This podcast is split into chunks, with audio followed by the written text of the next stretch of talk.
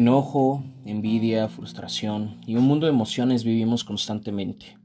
Más de 60.000 pensamientos al día, la mayoría son negativos. El caos en el universo siempre está aumentando. Es una ley. Todo el tiempo. Los problemas que tienes el día de hoy no son igual a los de hace 5 años. Cada vez se empeoran. Pero ¿quién dijo que la vida es fácil?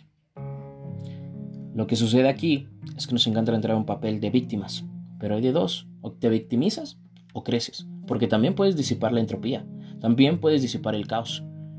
Y eso te hace mejorar, te hace una evolución, te hace ser mejor persona. Entonces tienes de dos. Entras en la víctima y dejas que todo eso acabe contigo, te mate.